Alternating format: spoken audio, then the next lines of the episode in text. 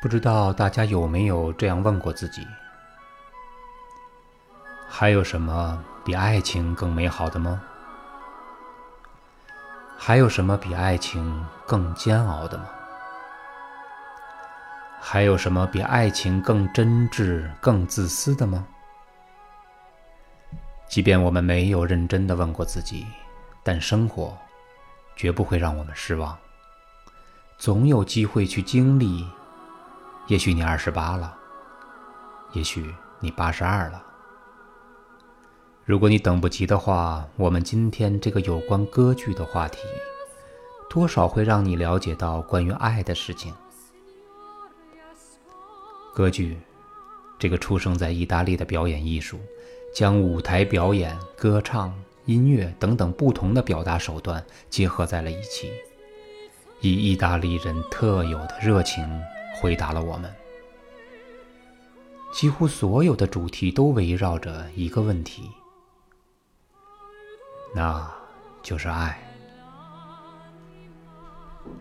上一节我们谈到，爱是普契尼、图兰朵最核心的主题，而且他总是把最真挚、最动人、最抒情的唱腔给那些看上去微不足道的人，像《蝴蝶夫人》中。被美国军官平克顿抛弃的乔乔桑，他甚至还为他生了一个孩子，却最终以自杀了结尘缘。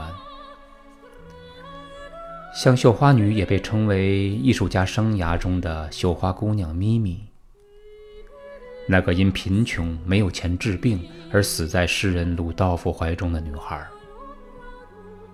而图兰朵中的仆人柳儿。也有着和那些女孩同样的命运。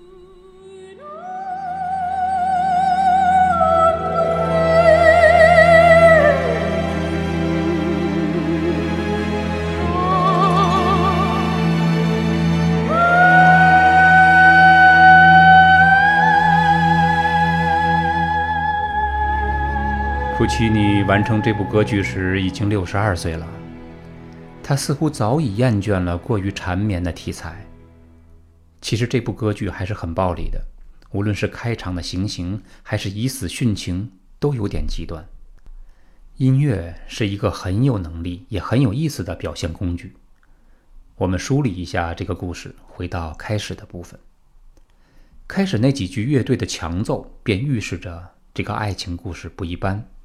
我们暂时回到那个场景。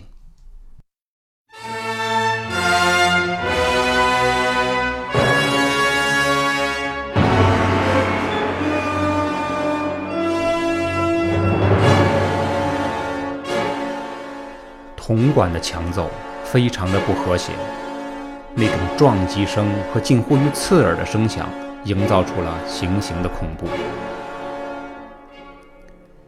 其实这种开局已经很明显的暗示了这个故事的气氛：一个在杀气中发展的，一个并不寻常的。如果它是关于爱情故事的话，那其中也一定暗含着痛苦与苦涩。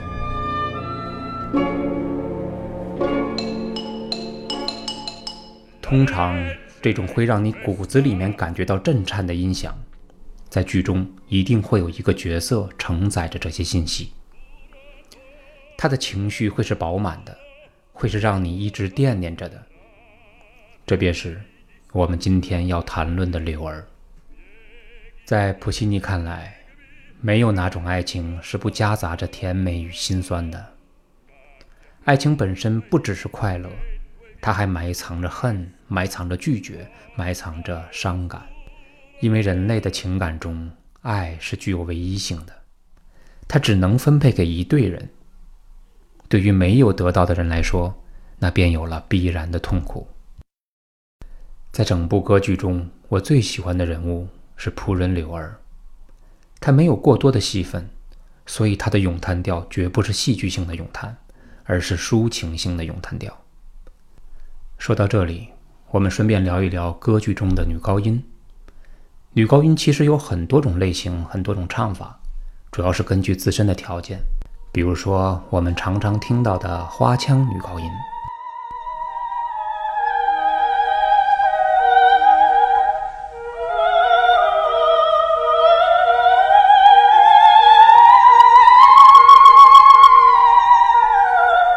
我们现在听到的是意大利作曲家多尼采蒂的《拉美摩尔的鲁契亚》，香烛已燃尽。哦，他在和长笛对话，长笛在模仿一只小鸟，而他自己觉得就是那只自由的鸟。而花腔女高音的特点非常好理解，就是插上翅膀，它就能够飞起来。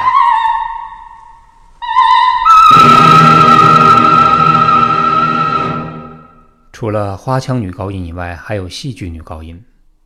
所谓戏剧女高音的特点，和“戏剧”这个词比较吻合，一定是要戏剧性，也就是在角色上要有足够的冲突。在《图兰朵》这幕歌剧中，公主的情节有足够冲突了，她的唱段也很有力量，但平心而论啊，不是很好听，或者说是她不是以旋律塑造的人物，而是以情节。但一般的人还唱不了，因为普契尼在写公主类型的角色的时候，要求演唱者必须要有足够的气场。他没有过多的描写公主的温柔，相反，那份威严和庄重写得倒十分的准确。我们听一小段他在叙述自己祖上经历的咏叹调，《祖先的屈辱》，由图兰朵公主所唱。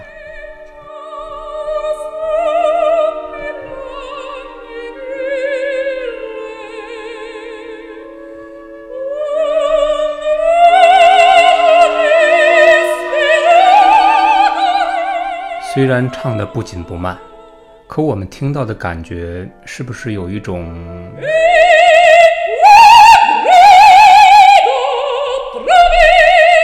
哦，是不是有一种不可一世的感觉？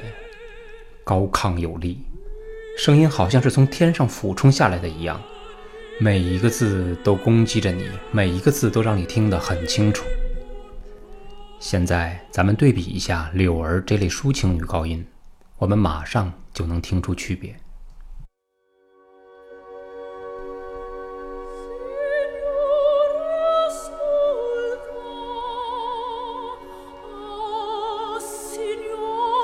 哇！一张嘴就拯救了我们刚才紧张的情绪。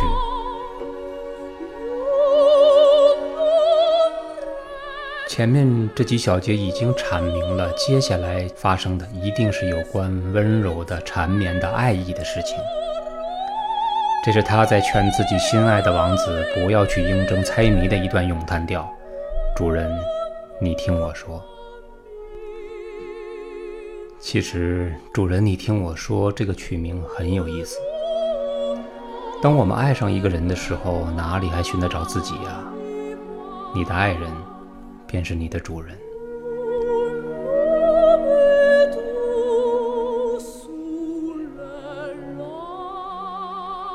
柳儿含着眼泪走到王子卡拉夫的跟前，苦苦的哀求：“主人呐，您听我说，我真的受不了了。心如刀割，在流放的路上，你的名字。”就是希望，你的名字就是力量。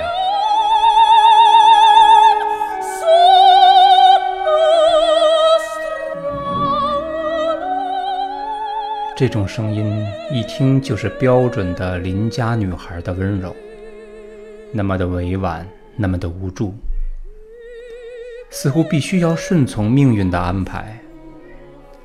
这便是抒情女高音的一个非常显著的角色特点。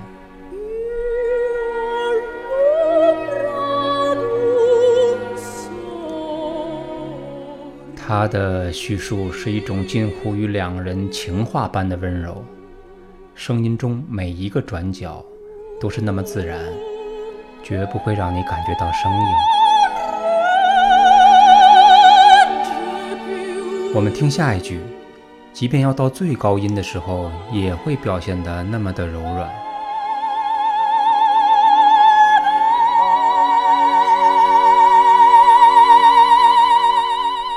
柳儿为什么如此深情的唱？因为他不能够直接说我爱你，他只能够通过每一次对话的机会向克拉夫表达爱意。刚才我们说过，柳儿似乎是必须要顺从命运安排的，但从另一个角度看，我觉得柳儿这个人物又是那么的倔强。他为自己的感情能够结束自己的生命，他骨子里面是多么的顽强啊！柳儿不是圣人，在表达爱的时候一定有他的自私性。我们知道柳儿爱着王子，但他有什么办法呢？他是一个仆人。在当时那个社会里面，就是两个世界，如同生活在两个不同时空的人。在他看来，唯一能够给予自己心上人的，只有让他得到他想要的。王子想要什么呢？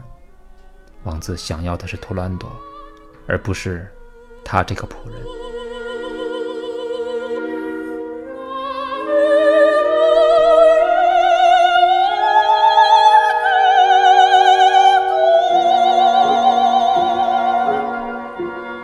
当然，这是王子的自由，我们怨不得他。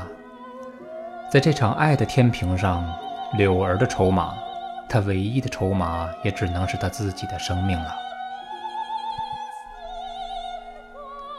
当图兰朵的士兵抓到王子的父亲和柳儿，并用刑之后，柳儿的回答却是只有他一个人知道王子的名字，和这位老人无关。而随后，他又告诉公主，自己永远也不会告诉她。在受尽折磨的柳儿满怀深情地看了一眼王子之后，对公主说：“打死我吧，我愿意了此残生，但绝不会吐露半分。”公主吃惊地看着这位年轻貌美的女孩：“你为什么要袒护这个人？”你可能会被打死在这里，你的理由值得你这么做吗？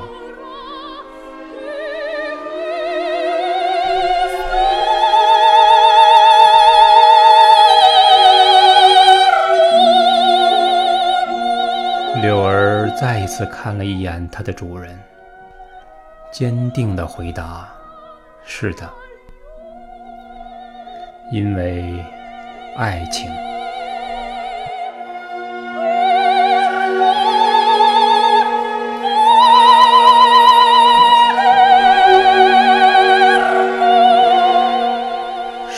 之后，便自刎而亡。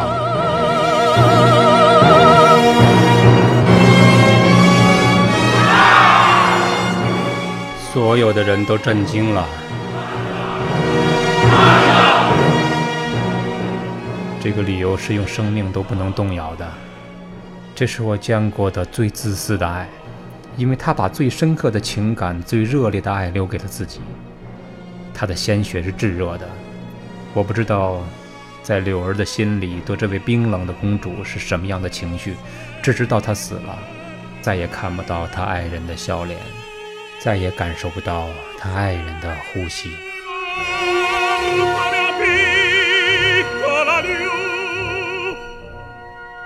这便是图兰朵中最著名的，她的地位和今夜无人入睡一样的咏叹调。公主，你那颗冰冷的心。这是一个标准的抒情女高音。普契尼写到这个地方的时候，写不下去了。我觉得一个有着正常情感的人不太容易能够跳出这种纠结，因为一个优秀的作曲家或者是一个优秀的艺术家，是活在自己世界的，甚至有时候他会忘记哪部分是创作，哪部分是现实的生活。我们以为这是一出戏，但他们。是来真的，作曲家会在心里反复的琢磨这个角色，并且酝酿那牵动人心的旋律。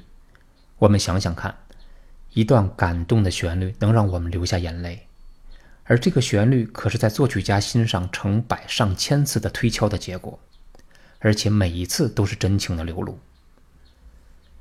所以，当他写到“柳儿以死殉情”这一段的时候，我们不知道。他心里已经死过多少次了，只知道写到这里，他停下了笔，并且离开了这个世界。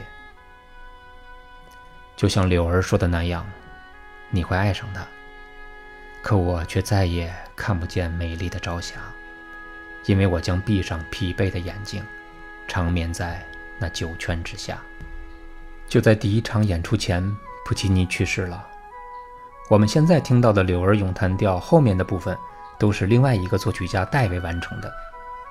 在第一次公演的时候，柳儿唱完了这支歌，指挥家放下了指挥棒，转过身来对所有在场的听众说：“就到这里了。”这是普契尼用生命写就的作品。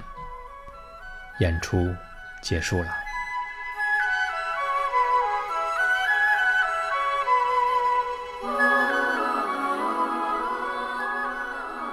剧中的柳儿唱完了，但真挚的情感从没有就此而终结。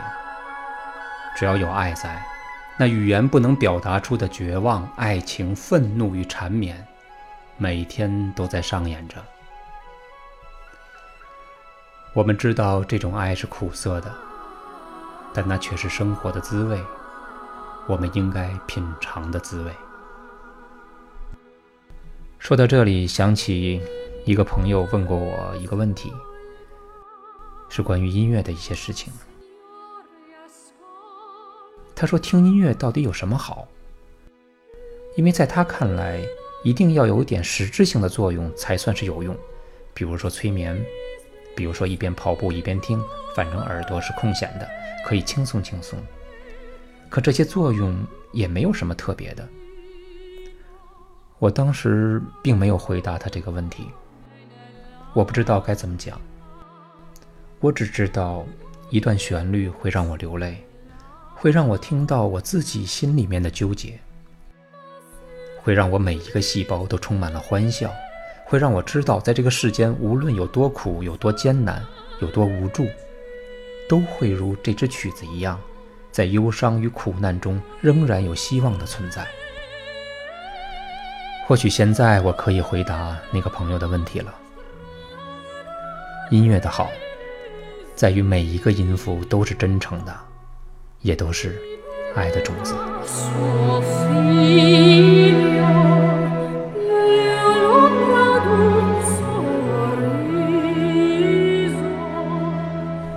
好了，正如节目的开篇我们说过的，这是意大利人为我们讲述的关于爱的故事。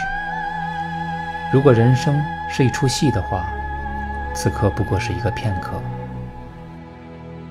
今天的节目结束了，这里是十分钟听懂古典音乐，我是嘉天，我们下期再见。